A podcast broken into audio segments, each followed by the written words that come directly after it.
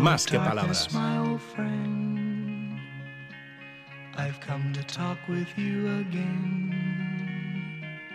Because a vision softly creeping left its seeds while I was sleeping, and the vision that was planted in my brain still remains within the sound silence.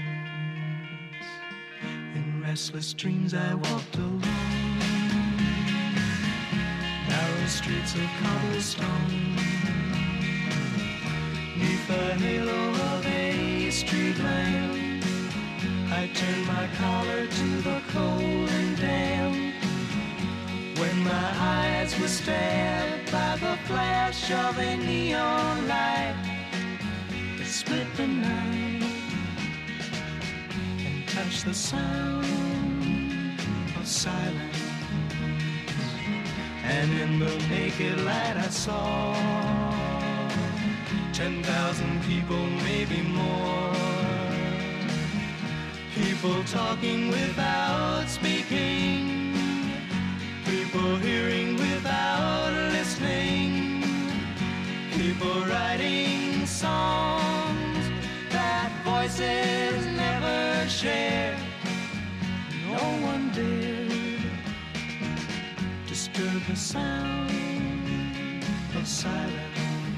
Los sonidos del silencio. Querido Isaac, querido Albert, es una historia epistolar de la ciencia que ha publicado Editorial Crítica, un compendio de correspondencia científica, también personal, y al tiempo hija de un contexto político, cultural y social determinados.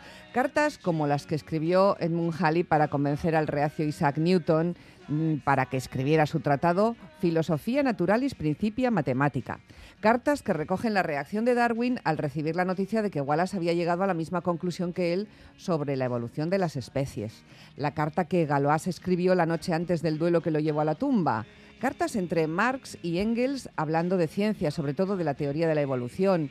Las referentes al proyecto Manhattan, las que sobre mariposas escribió un lepidopterólogo inesperado para nosotros, que era Vladimir Nabokov, sí, el escritor, el autor de Lolita. Historias epistolares de los Curie, esposo y esposa, y también sobre su premio Nobel y muchas más. Einstein, Freud, más cerca las cartas de Ramón y Cajal, por ejemplo, a quien nuestro invitado reverencia muy especialmente y que ha elegido estos sonidos del silencio para comenzar nuestra charla. Él se llama José Manuel Sánchez Ron. ¿Qué tal, José Manuel? Bienvenido. Gracias, buenos días. muy buenos días. ¿Por qué los sonidos del silencio? Bueno, es una canción, un recuerdo de juventud, cuando descubrí todavía estaba estudiando la carrera de físicas a Simón y Garfunkel y bueno, además ese comienzo irresistible o la eh, eh, soledad, quiero hablar contigo de nuevo, todavía cuando la han puesto todavía me emociona. Nuestro invitado es catedrático emérito de Historia de la Ciencia en la Universidad Autónoma de Madrid, licenciado en Ciencias Físicas por la Complutense, doctor por la Universidad de Londres. Entre otros premios recibió en 2015 el Nacional de Ensayo y lo suyo es la ciencia, la historia y la divulgación. La editorial crítica, la verdad es que le ha hecho una, edición muy cuidada y le ha salido un hijo que se sale del percentil, ¿eh? sí, sí. Sale, es un poco gordito. Es gordito este, este bebé, este bebé libro. Alimentado, está bien alimentado. Pues ¿sabe usted cuándo pesa su libro? ¿Lo ha pesado? Yo no, pero me lo han dicho. ¿Cuánto? Eh, dos kilos ochocientos.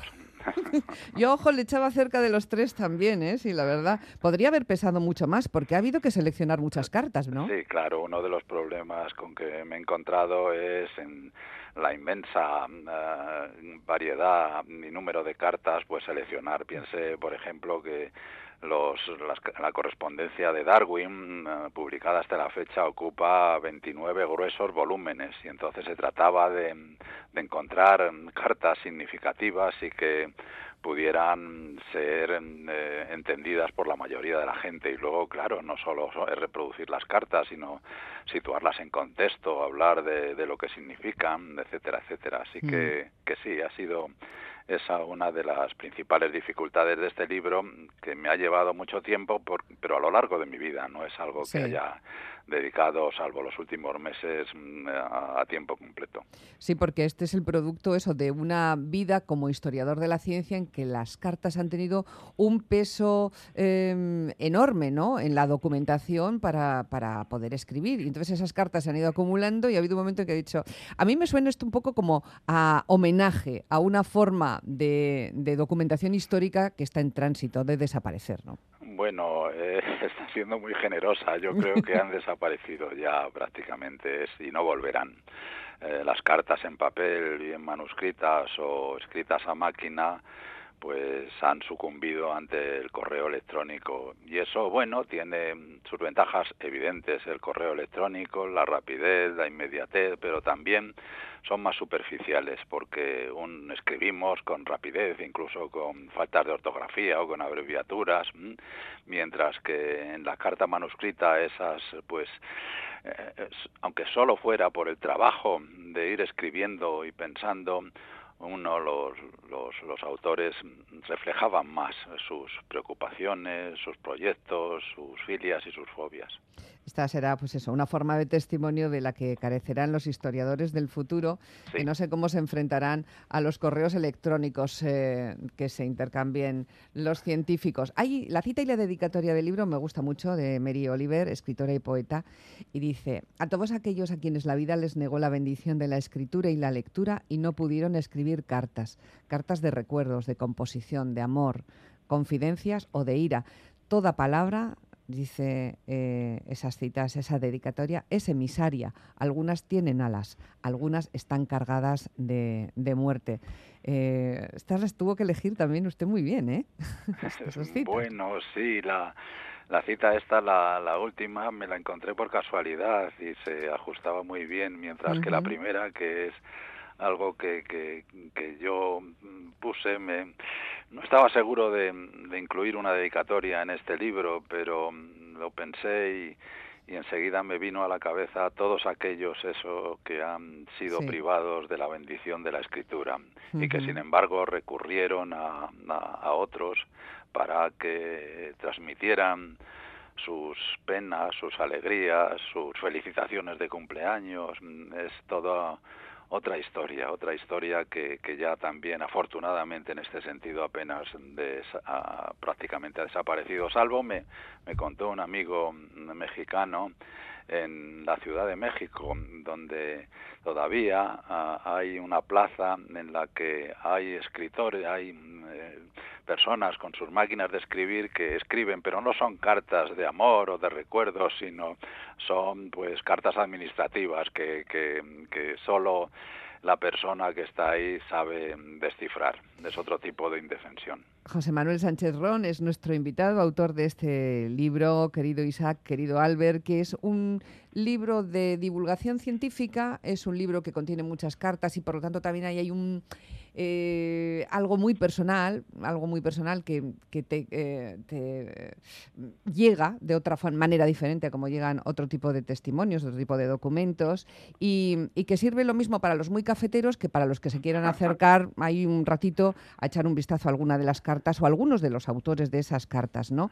Eh, por cierto, mi querido Isaac, querido Albert, me ha recordado un poco a, a lo del doctor Livingston, supongo, ¿no? Son frases que enseguida identificamos y colocamos en su sitio, ¿no? En su sitio eh, histórico. Sí, claro, era es, naturalmente aparecen Isaac Newton y Albert Einstein, como usted mismo ha recordado, pero eh, pero es un guiño solo porque de los 76 capítulos pues hay muchos muchos personajes que aparecen y es un libro efectivamente que camina navega entre dos aguas la de la historia de la ciencia propiamente dicha y, y la divulgación o el ensayo. Hay muchas cartas muchas muchas desde Kepler y Galileo a Newton Halley Descartes Laplace, Lavoisier, Darwin, lo de la correspondencia feroz de Darwin, eh, von Humboldt, Volta, Freud, decíamos, los Curie, Bertrand Russell, Ada Lovelace, Einstein, Eisenberg, una, una barbaridad. Eh, siempre decimos esto los periodistas, es una pregunta tópica y sé que no se corresponde con la realidad y que uno tiene muchas, mucho corazoncito y mucho sitio en el corazoncito para muchas cartas, pero ¿cuál es su favorita? Hay varias. Em, eh, Una que, que me conmueve es la que Emma Darwin, la esposa de, Charles Darwin, eh, le escribió. Eh, ella era muy religiosa y manifestándole su temor de que la ciencia le alejase de la, de la religión, de, cosa que sucedió. Mm, eh, Charles Darwin, cuando embarcó en, su famoso viaje de cinco años en el barco el Beagle, era la tripulación se burlaba de él porque era un, ortodoxo. Y fue la ciencia lo que fue descubriendo de la historia de, la vida en la tierra lo que le alejó de, de la religión. Esa es una carta realmente conmovedora, pero hay otras, a lo mejor son menos transparentes, pero en, porque mm, eh, el detalle científico es mayor, como la que usted mismo ha, ha, recordado, la de la de Avaris Galois, que eh, ante la perspectiva de que el día siguiente podía morir en un duelo, cosa que sucedió, pues resume, escribe a, sus, a, un amigo suyo sus, sus teorías científicas que luego han abierto caminos matemáticos, de manera que hay, hay varias también, la de Albert Einstein cuando rechaza la oferta de ser presidente del Estado de Israel, cuando, sí. cuando, cuando fallece el primer presidente, Chaim Weizmann, se le ofrece a él, y la carta que él escribe diciendo que aunque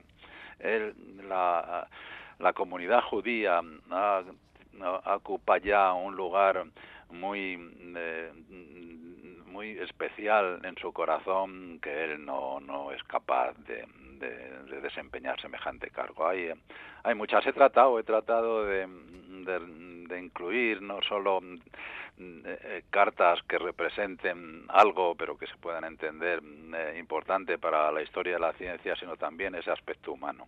Sí, eh, hay cartas preciosas. Y, luego, al principio en la introducción, yo mencionaba el especial cariño que le tiene usted a Ramón y Cajal, ¿no? Y ahí también había mucha correspondencia. Sí, sí, sí. La, eh, claro, Cajal es eh, el único científico español que forma parte del selecto grupo de los grandes de la historia de la ciencia. Es comparable a Copérnico en neurociencias o a otros, desde luego. A veces nos, nos da miedo decir cosas como esta, pero pero es así. Yo recuerdo en mi universidad, la Autónoma de Madrid, hace años, y se me ha olvidado el nombre, pero vino, se, hizo doctor honoris causa a un eminente neurocientífico, premio Nobel, y lo primero que dijo es, es la segunda vez que vengo a España. La primera, lo primero que yo quería hacer era ir a Petilla de Aragón. Petilla de Aragón es donde murió, eh, donde nació, Ramón y Cajal.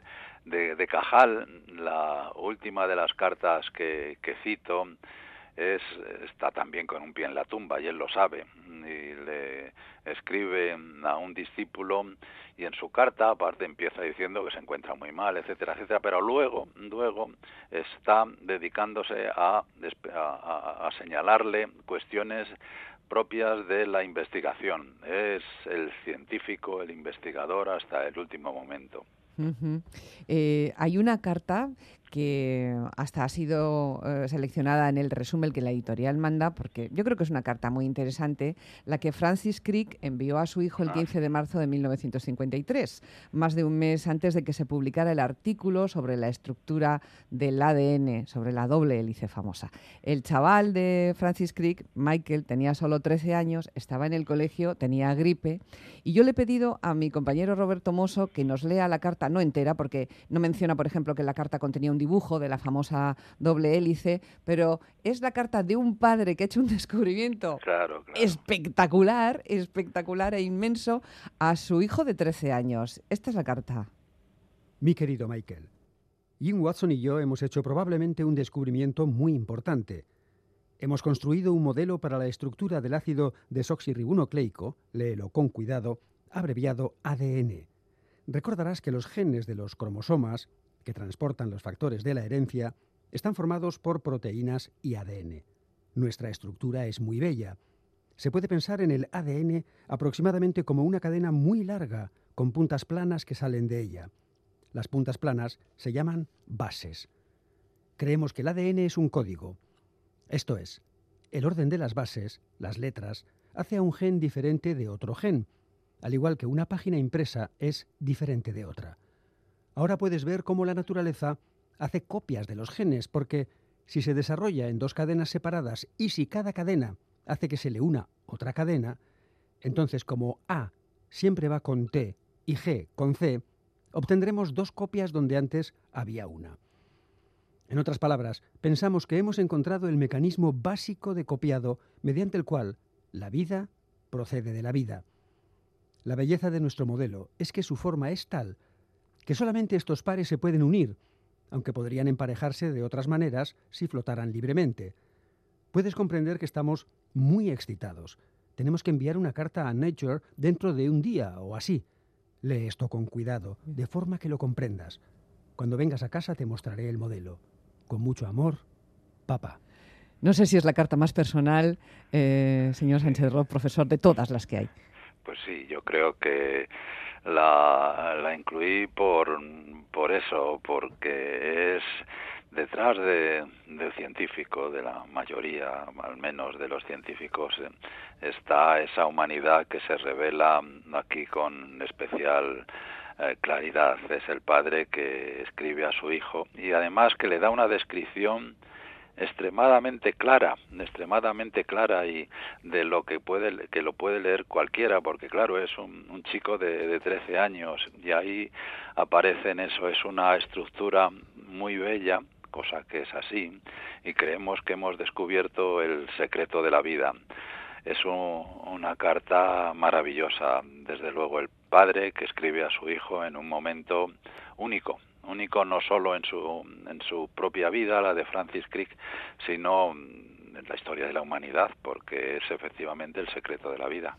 Hablando del ADN, capítulo especial, merecen las cartas sobre la concesión del Nobel, ¿no? A Walter y Crick, y con la referencia incluida para Rosalind Franklin. Claro, claro. Rosalind Franklin es la, la persona que, que si hubiera vivido, mm, eh, yo creo que eh, habría sido uno de los tres que hubiera recibido el premio Nobel, pero para entonces no no vivía, falleció de cáncer. Rosalind Franklin, una, eh, una química experta en difracción de, radios, eh, de rayos X, eh, obtuvo unas fotografías de, de, ADN, de fibras de, de, ADN, que cuando James Watson la vio, pues entendió mucho más rápidamente que ella lo que significaba, de manera que, que Rosalind Franklin sí es una de esas yo sé que, que en mi libro aparecen pocas mujeres. Es, verdad, eso sí. Es verdad, pero eso es eh, una consecuencia de las dificultades que, que las mujeres han tenido hasta hace poco y todavía no están resueltos todos los problemas para acceder a, a una educación superior. Y la educación superior es una de las puertas de entrada a la alta ciencia. Y yo pues lo que he incluido aquí es sobre todo personajes distinguidos. Eh, mujeres pues ha mencionado a, lo, a Ada Lovelace, Marie Curie, a las cartas esas también son son estremecedoras. Las cartas que, que algunas que yo cito de, de, Marie Curie, cuando todavía está en Polonia, y ella trabaja como institutriz, y le cuenta a, a una prima, creo recordar suya, pues su vida, su triste vida, que a veces incluso dice que, que, que, no quiere seguir viviendo. Tuvo que ser una mujer extremadamente fuerte para superar eso y luego en su momento poder viajar a París, estudiar allí con una penuria, con gran penuria económica y abrirse camino en un mundo de hombres y también aparecen cartas en las que su esposo Pierre Curie pues dice he oído que a un matemático sueco que estaba bien informado de los tejemanejes de los premios Nobel he oído que, que se me está considerando como candidato al Nobel junto a Henri Becquerel que Henri Becquerel que descubrió la radiactividad mm. sepa usted que si no se incluye, incluyera a mi mujer, que fue la que me puso en el camino de estas investigaciones, no lo aceptaría. Qué, qué hombre honrado, ¿no? Porque no todos lo fueron, verdaderamente, ¿no? E, esta carta que, que, nos ha leído Roberto Mosso y que incluye eh, nuestro invitado José Manuel Sánchez Ron en este libro, querido Isaac, querido Albert, eh, luego se subastó. Y aquí, aquí hay otra otra, em, no sé, una derivada de todas estas cartas que con el paso del tiempo y debido al peso que quienes las escribieron han adquirido en la historia científica, en la historia de la humanidad, pues se han vendido por auténticas millonadas, ¿no? Sí, sí, sí, sí. Eh, yo digo en algún lugar en el estudio introductorio que, bueno, eh, no lo digo así, pero me considero como a veces como, como un trapero que va buscando eh, trapos, es decir, cartas en los en todos los lugares y esas aparecen a veces en, en las instituciones, mm, en, en algunas instituciones, pero también en, en residuos familiares y otras veces afloran en, en subastas. Mm y algunas de las que, que menciono pues sí han alcanzado precios estratosféricos en subastas y algunas algunas no merecen eh, esa, ese precio pero claro el autor, un Einstein, no digamos un Newton. Newton no, yo creo que no sale ya, no, no hay cartas, no, hay cartas, que, no hay cartas que puedan surgir, a, lo mejor alguna en el futuro, pero de Newton, de Darwin han salido esta de, de Francis Crick y han alcanzado precios estratosféricos, por ejemplo, una copia mm, firmada por el propio Einstein de la misiva que envió en 1939 al presidente de Estados Unidos, Roosevelt, eh, alertándole que en Alemania se había descubierto la fisión del uranio y que eso podía utilizarse para fabricar bombas y que Estados Unidos debía pues abrir eh, programas de investigación en ese sentido, pues esa creo que se vendió por un millón de dólares o algo así. Seis millones de dólares la de la de Crick. Sí, sí, sí, sí. El 10 de abril de 2013. Qué, qué locura, qué locura. Bueno, eh, también hay muchas referencias a Dios. Dios sale mucho en las cartas de los científicos, ¿eh? Muchísimo. Y también a la política científica, a la comunidad científica ante la bomba H. Esto es muy interesante, ¿no? Sí, sí, sí, efectivamente. Es, eh, lo, lo de Dios, bueno, se puede comprender porque, claro, sí, sí, sí. Eh, es, es algo que, que está ahí de, detrás y, y ha ha habido, hay, estoy seguro que habrá científicos profundamente religiosos y otros que que no lo son y que además eh, manifiestan, como aparece en algunas cartas, ya he mencionado la de Emma Darwin a su, a su esposo, a Charles, pero en algunas, David Bohm, la propia Rosalind Franklin, mm. manifiestan su eh, eh, descreencia, que, les parece absurdo semejante, semejante idea, porque y hay que tener en cuenta que la ciencia responde a la evidencia, a la experimentación, mientras que la fe es, se basa en algo que, que no tiene nada que ver con la ciencia, que es la fe.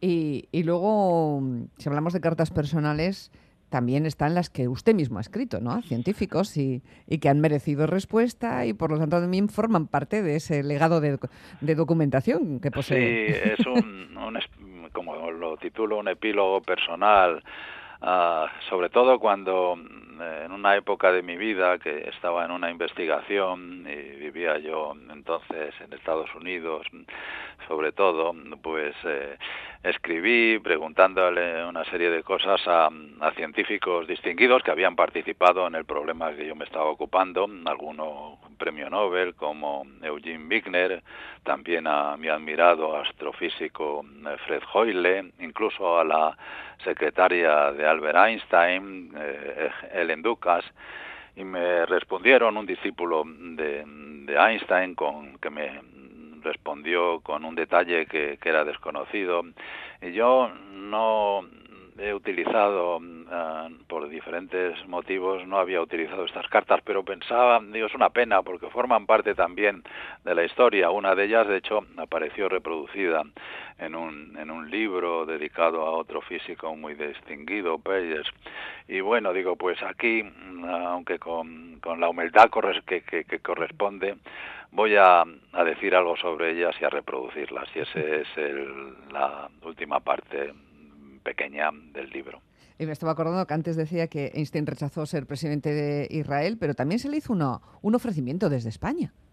Sí, sí, sí, esa historia es la oferta de una cátedra extraordinaria por la Universidad Central, la Universidad de Madrid, en 1933, justo cuando, bueno, Einstein llega Hitler al poder eh, a principios de, del 33 y bueno, Einstein se encuentra en Estados Unidos, mm, escribe mm, a Berlín diciendo que él renuncia a todos sus puestos, nunca volvió a Alemania, mm, volvió sí a Europa durante un tiempo, estuvo en Bélgica, protegido por la reina belga, y bueno, es, el, es, la gran figura que está libre. y España, a través del embajador, del embajador español en Londres, el escritor Ramón Pérez de Ayala, pues le hace una oferta de una cátedra. Es la primera oferta que recibe y Einstein lo acepta. Lo acepta por, por diferentes motivos, por entre otros por, por un, un compromiso con, con la República y también porque, bueno, pues lo que representa y, la, con, hace años yo eh, estudié esa historia y, conseguí, eh, junto con un colega estadounidense, eh, eh, Thomas Glick, la documentación correspondiente y publicamos incluso un librito y luego algún artículo en algunas revistas. Y bueno, finalmente Einstein no viene, pero se barajaron las, las posibilidades. Einstein pensó, y sobre todo su segunda mujer, Elsa, que aquello podía ser una buena oportunidad para un joven científico eh, de origen judío que hubiese sido desplazado de, Alemania. Y se barajaron nombres importantes, interesantes, y alguna carta pues es de las que yo aludo. Es una historia mm, bonita, pero al mismo tiempo agridulce, porque imaginemos que hubiera venido qué futuro le esperaba en aquella España. Bueno, se nos va acabando el tiempo, hace falta tiempo para leerse todo este libro, pero muy poco para leer de carta a carta. Así que eh, puede servir perfectamente para una lectura prolongada como para una corta. Este querido Isaac, querido Albert, que ha escrito José Manuel Sánchez Ron. Empezamos con los sonidos del silencio y terminamos con La Puerta de Alcalá, que ha sido también elección musical de nuestro invitado. Yo siempre pregunto por las canciones. ¿Qué recuerdos le traerá esta canción para que la haya elegido? Sí, sí, pues son recuerdos de dos tipos. El primero y sobre todo personal, porque eh, cuando escuché sobre todo esa, escuchábamos esa carta era esa canción perdón eh, cuando yo llevaba a mis hijas pequeñas al colegio por la mañana en el coche y poníamos eh, ahí la, la, cinta de la puerta de Alcalá para animarnos porque estaban medio medio dormidos recuerdo por la calle entonces existía el paso elevado en la calle Joaquín Costa íbamos allí escuchándola y empezábamos los tres a cantar como locos que si alguno nos hubiera visto habría pensado eso, que, estábamos locos. Eso es sobre todo mi recuerdo de la canción, pero también bueno, yo soy madrileño, aunque bueno, pues creo que lo más bonito de Madrid es que es universal, pero es una canción también que, que celebra la, la, libertad, la libertad de aquellos años, los años 60, los años 70, y por eso y por la alegría que transmite, pues eh, he elegido esta puerta de Alcalá. Gracias José Manuel por haber estado con nosotros esta mañana. Ha sido una charla muy interesante. Eh, felicidades y enhorabuena por este libro tan hermoso. Hasta pronto. Gracias, gracias a ustedes. Hasta pronto. Hasta pronto. Con voz profunda le dijo a su lacayo ahí está, la puerta de Alcalá. Ahí está, ahí está viendo pasar el tiempo, la puerta de Alcalá.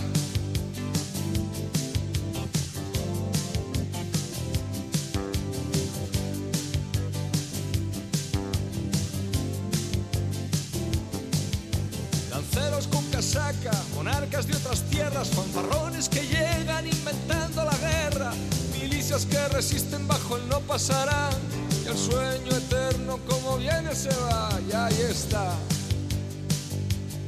ahí está, la puerta de Alcalá. Ahí está, ahí está viendo pasar el tiempo, la puerta de Alcalá.